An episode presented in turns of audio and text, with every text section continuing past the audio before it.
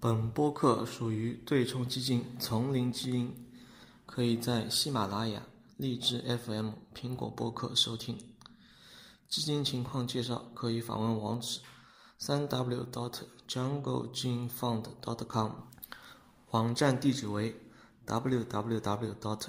j u n g l e g e n e f u n d dot c o m。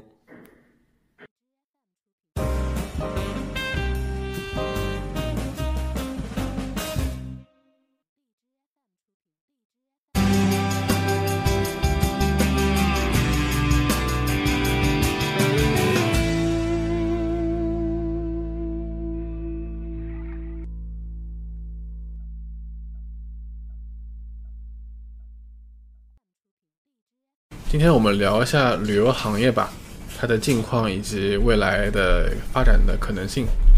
嗯嗯，好。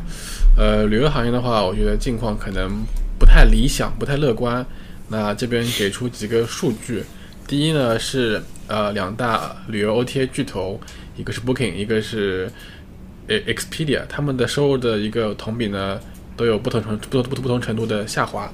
对吧？这是第一点。虽然可能看起来不太不是太太太直观的，接下来会有一些比较直观的数据来证明。一个是他们的一个嗯，就是他们的各自的一个 ADR，ADR 就是所谓的他们的预定的酒店的平均价格的同比，也就是说通俗点就是旅游行业的 CPI 啊。然后他们各自 CPI 呢都有一定程度的下滑，可能 Booking 的话已经到达到负的百分百分之四的一个程度了。所以说从这个程度来看的话，呃，旅游行业的第三季度的境况的确不是很乐观，对吧？然后，但是我们来看大家一还有一些比较大大型的一个旅游的集团的巨头吧，包括像希尔顿，包括像雅高，他们的旅游集团的可比 ADR 都有不不同程度的下下滑，但是可以确定的是，他们的平均房价的一个同比都在下降。这从另外一个侧面认证了，就是说，目前旅游行业的确不是很乐观，可能就是出行的人或者说大家的花费比较的保守。然后接下来我们看再看看一个，就是中国的出境游客的人数同比，在二零一九年 Q 三也有了一定程度的下滑，从之前百分之最高百分之十五以上，到目前只有百分之三的左右的一个增速。所以说，啊、无论从它酒店的呃价格，还是从他们的一些 OTA 的收入同比，还是一些还是从一些游客的一个出行游客的同比，都可以看出来，第三季度的话，旅游行业全球旅游行业都不是特别的景气。那接下来之之前我们是从酒店来看的，接下来我们看一下国际民航组织它发布的一份，呃八月份的一份报告，上面呃对八月份报告，它可能就是它的报告可能比较的延后性比较高啊，但是从八八月份来看来看的话，呃一个是 RPK，还有一个是 A A A S K，我认为可以可以在一定程度上说明民航说明一些航空的公司他们对于呃出行游客的一些预期，RPK 就是所谓的呃。呃，它的计计算公公式是，呃，出行游客的数量乘以这些游客每位游客的他的一个里程数，这就是这样的一个指标。它记录了实际上实际它的航空公司出行的里里里程的一个同比。从图上来看的话，呃，的确是有一个下降的趋势。从二零一九年最高的六点三、六点五，到目前只有了三点八的一个增增速，实际上是可以看出来，呃，实际上出行游客的里程数是在下下降的嘛。第二是来一个 A A S K，就是航空公司为了保证自己公司的一个呃负载载荷量保保保持在百分之百分之八十八十以上，它会对于未来的可能的一些出行游客的里程数做一个自己的一个可提供座位的一个呃，就是一个就是一个运营能能力的一个体现，可以看得出来，从二零一九年的二月份到目前为止是不断的在下滑，最低达到百分之二点七的一个一个增增速的情况， ，ASK 就具是体什么意思呢？就是它的计算公式是航空公司所提供的所有座位的个数乘以这些这些座位的里程数。就有可能里面是空缺的，也不管，对对对对空位也不管。它是为了保证它总体的一个载荷量能保保持在百百百分之八十以上，这是最佳的一个航空公司的一个载荷水水水平嘛。那肯定是随着它未来，它预计它呃就是出行游客的里程数下降，它也相应的会下降它自己的一个运营能能能能力嘛。对就是说为了达到百分之八十，如果对需求不足的话，我就停飞。对对，或者说是对停飞，或者是用用一些小飞机来做到它这样子的一个一个就是运营能力下降的一个呃，反正就是减少运能，因为对需求不足，所以减少运能，对吧？对，就之前呢，现在我们用从无论从酒店行业还是从航空航空公司行业的话，都可以看出来，啊，最近的话，可能旅游行业的确不是很景气。那么，魏涵，你觉得造成这样的一个原因是是是什么？然后你觉得可能这个这样子不不景气的一个趋势会持续到会持续到多少时时时间？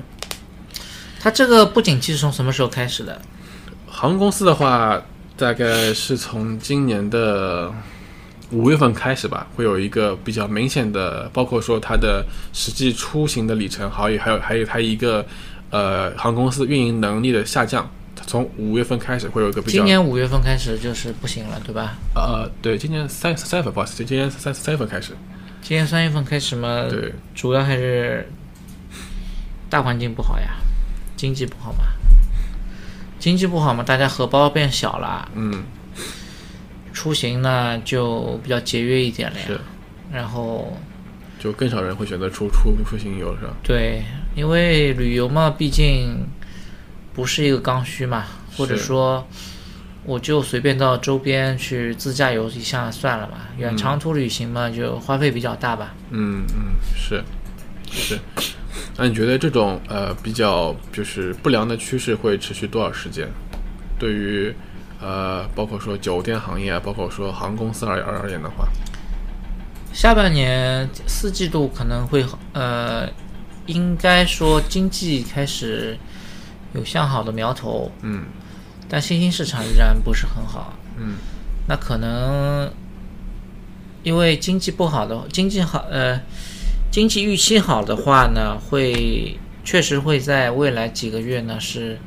带动实实体经济，确实的会增长。这样的话呢，大家有看啊、我们的荷包，我们的工资水平又上去了，是这样的话是 OK。但，嗯呃，地区分布经济增长地区分布非常非常不均吧。美国还是可以，嗯其他地区呢就相对较差一点。嗯嗯，但是总体来说呢，比起上半年应该说是要好一点。嗯所以说呢，你旅游行业要恢复的话，也有滞后效应吧。嗯嗯可能过个过个再过个三四个月、两三个月，可能会有一些回升吧。啊是是，那很就多是在不出一些其他的幺蛾子的情况下，啊、 你说的是贸易保护保护主义吗？嗯啊很多幺幺蛾子，政治对哎于嗯经济的那个，因为明年是美国大选嘛，嗯嗯对所以政治上的变数非常大。如嗯果不出什么幺蛾子，嗯、比方说什么是幺蛾子呢？什么沃伦，啊沃伦伊丽莎白当选，对吧？什么、嗯呃，搞非常呃全民医保啊这种东西，就是比较偏左的一些嗯呃候选人当选了，嗯可能会就是比较不好。嗯但是如果像乔拜登啊这种中间派的，或者说是特朗普嗯嗯的话，经济应该说是还会保持比较好一点。嗯，这样会使旅游行业慢慢的复复苏起来，对吧？对，包括包括那个贸易协定方面，如果能更多的国家能够达成一致的话呢，嗯这也会肯定是我们的那个经济扩张周期呢会继续延延续，嗯嗯嗯延续可能会继续延续个三四年都有可能。嗯嗯但是出了一个幺蛾子的话，明年就完蛋了。嗯嗯，好，好。那事实上，很多的人都会对于未来的旅游行业，包括说到底是 OTA 慢慢的占占据主主导地位，还是慢慢的从一些 OTA 的资源转向酒店集团的资源，会有一定的疑问。因为事实上，我们关注到很多的 OTA 都提出了一个所谓的全球旅游生态无缝链接的一个概念，就是他他们认会认为他们会提使用他们一个大大数据及 AI 的一个一个一个理念，然后呢，为每个人精确的呃推送他所需要的，包括说从酒店到机票到租车，甚至于到他的一个呃景点的服务，他们会就是打打通一个人的所有的旅游所需要的需需需求，作为他们整体 OTA 未来的一个战略的经营方方方方经营方略。他们认为他们这是这是 OTA 对于酒酒店集团的一个最大的一个优势所在。那你认为呃 OTA 的这个说法能不能支撑它未来的一个长久的一个经营的策略，以及你认为未来 OTA 和酒店集团的话到底会呃？到底会进就发展到怎样的一个境界？ OTA 就是指 Booking 啊，对携程、对 Expedia 这种对订票、订房间的网站，对吧？对，是的，他们说，因为他们掌握了很多的数据嘛，嗯，对，他们在 IT 方面肯定是最强的。嗯比方说，呃，你如果去订酒店啊、订机票之类的，你如果用酒店的网站或 者机航空公司的网站的话，肯定是很痛苦的嘛。嗯嗯嗯，而且不能不能在一个地方保存你所有的信息，你每个每个公司都要去比价的话，是，每个公司就要去注册呀，或者说是不同的门类的话，你要你要都要去注册账号，很麻烦嘛。嗯所以说，OTA 是握有信息，而且用户体验是非常好。嗯这样的话呢，他们想要做到，他们更了解客户，嗯更了解客户，而且他们在 IT 上面的力量更雄厚。嗯这样的话，他们有数据、有技术的情况下，而且更了解客户。这样的话呢，给客户进行度身定制的可能性就更高嘛。比方说，我看到一个客户，他过去几年每年差不多出去三次或者出去两次，今年呢，快到那个他要出游的时间点了，我提前两三个月给他推送一些信息，说嗯呃，因为他了解这个用户呢，可能以前比较喜欢。啊、去欧洲呀，去或者去海岛呀，他会推送一些相应的东西，嗯可以比较切中那个用户的需求。这样的话呢，也能够带来推动更多的需求。嗯，对，因为大家都时间很紧张嘛，时间很紧张。如果说有一个东西出来了，然后攻略呢也不用我做了，他告诉你有这么这么这么一些好的地方，好的、好那个地方有这么这么些好的景点或者是好的特点的那个度假。嗯嗯这样的话呢，我看到了，那我就随随便看看，稍微比较一下。嗯因为现在这种 OTA 都是把那种就是旅游的兴趣的激发，还有就是灵感，还有攻略，还有酒店、机票啊，你只要你只要决定了之后，它都是很顺的。对，现在已经是蛮顺的了。嗯呃，如果以后能够更加在这个体验上面顺的话呢，第一，它能激发别人旅行的这个兴趣。嗯第二呢，就不再考虑其他的途径去购票啊什么什么的。是，我们我就在这个 Booking 上面或者 Expedia 上面，我点点点点点两三下，我基本对，上他们因为是激烈竞争的行业，嗯嗯嗯，对，他们不会把我就是当傻瓜一样的沾葱头，对吧？嗯不会沾我的葱头。那既然不沾我的葱头的话，那我就相信他们的定价，他们肯定是最低价的。嗯，那我就全部相信，因为因为现在人太忙了嘛，太忙而且太累了嘛。嗯是然后做旅行攻略呀、比较呀、路线呀，这种又是一个非常耗时耗力的，对大家都不不愿意搞那么麻烦。是，就是现在，因为过去不愿意，过去不愿意去做攻略的话，那怎么办？跟旅行团走，对吧？现在呢，旅行团大家更更希望有自由的那个对，但是呢，又碰到做攻略的麻烦的这个事情怎么办对， ？OTA 就可以帮你做一个全程的规划，嗯你该去是哪里哪里，然后就是没有旅行导游的一个手机上的导游，就是他，他已经帮你导游导好了，嗯你也不用跟导游走，然后你随时想要改变你的旅行旅行线路的话，他随时给你给你建议，是你可以看，是，相当于就把旅行团的职能，他 OTA 帮你全部干掉了，嗯这个以后就是抢了很多旅行团的饭碗了，是是。那其实之前我们有也也对比到所谓的 OTA 传统 OTA 和和传统的旅酒酒酒店的集团，他们酒店集团所给的价格呢，对于会员来说能相对而言普遍比所谓的 OTA 稍微低一点。那事实上，从最近这个我了解到，啊、包括说说 Expedia，包括说 Booking，它也有自己的一个所谓会员忠诚计划，也对于会员的话会强制性的给他一些百分之十左右的优惠程度。其实我觉得 OTA 和酒店集团有有一种他们互相在。呃对垒的这样的一个态势。但有没有可能在未来，比方若干年之后，OTA 和酒店集团相互和解或者相互的呃并用同一个积积分体制？就是说，啊、我只要在不不管你是 Booking 还是在希尔顿，我都可以你记帮你记录希尔顿的积分，只要你在 Booking 上去订就可以了。就是大家都会默默认共识有这样子一个旅游生态环境，然后大家话就是呃就是共用同一个积分体制。因为事实上，我发现就对对 O T O T 来说，我跟你打，我肯定也也也不划划划划划算嘛，对吧？酒店就发现，我事实上我怎么来限制你，我也不无法限制你所有的人都到我这边来，干脆我们俩都做一个合并，我们所有的积分，对吧？所有的一些资源都合合合并起来，OTA 运用 OTA 的所具有的一些大数据 AI 的分析，酒店集团有有酒店集团的一个所谓中中中中的服务计划，然后两者的话，能不能会会会不会有这样一个有这样一天？这个比较难吧？因为你想，你酒店忠诚的话，一般普通人啊，就是